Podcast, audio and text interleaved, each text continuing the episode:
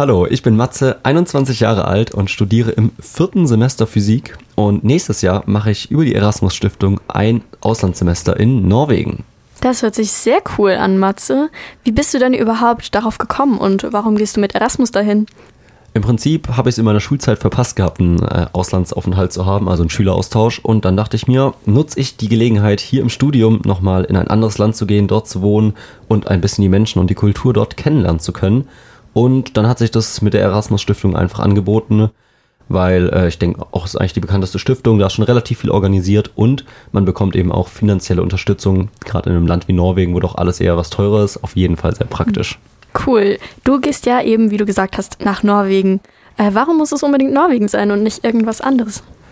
Ja, ich habe das Problem, dass ich leider nur Englisch so gut sprechen kann, dass ich darauf studieren könnte. Äh, auch da bin ich noch gespannt, wie gut das funktioniert. Aber deswegen sind natürlich auch schon ein paar Länder rausgefallen hier in Europa. Ein cooles Land wäre natürlich noch Großbritannien gewesen, aber wegen dem Brexit ist es mit dem Visum da etwas komplizierter geworden und da dachte ich mir, ja komm, in Skandinavien ist ja doch auch viel in Englisch und Englisch ist sehr präsent und das können alle. Und dann habe ich mich in Schweden, Norwegen und auch in Dänemark beworben und wurde dann in Norwegen in Ars genommen. Sehr cool.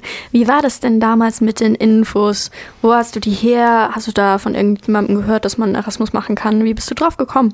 Im Dezember gab es eine Infoveranstaltung einfach zu, diese war im Erasmus-Programm und das fand ich klang ziemlich cool und dann habe ich da auch direkt den äh, Physikkoordinator dafür kennengelernt hier in Freiburg und dann hat man sich eben mit dem ausgetauscht, hat seine Bewerbung geschrieben, wurde dann glücklicherweise angenommen und dann war das im Prinzip ein ständiger Kontakt einmal mit ihm und aber auch auf der norwegischen Seite mit dem Koordinator, der Koordinatorin und ja, dann gab es aber natürlich auch noch eine Vielzahl an Internetseiten, die man sich durchklicken musste, aber schlussendlich hat man hoffentlich jetzt alle Informationen bekommen. Das hört sich ja auch ein bisschen stressig an. Wie ist dein Stand denn gerade? Gibt es noch viel vorzubereiten oder bist du ganz locker drauf und fliegst da bald hin? Es ist ein bisschen kompliziert, also gerade mit den Vorlesungen, welche man sich anrechnen lassen kann und sowas, das äh, steht noch ein bisschen bei mir in den Sternen leider. Aber das klärt sich hoffentlich, vor allem wenn man dann vor Ort ist und dann direkt mit den Leuten da reden kann, wie welche Vorlesung genau, welche Inhalte jetzt doch hat und dann äh, klappt das ganz gut, glaube ich, das noch zu organisieren. Ein zweiter Punkt, der auf jeden Fall noch funktionieren muss, ist meine Zimmeruntervermietung. Dadurch, dass in Norwegen das Semester früher anfängt und dann auch früher aufhört, ist es ein bisschen kompliziert, UntermieterInnen zu finden. Aber ich bin optimistisch, dass das noch klappt. Das hört sich ja schon mal sehr gut an. Du bist sehr optimistisch, hast du gesagt. Gibt es da auch noch ein bisschen Stress, der da mitschwingt oder wie ist gerade deine Gefühlslage?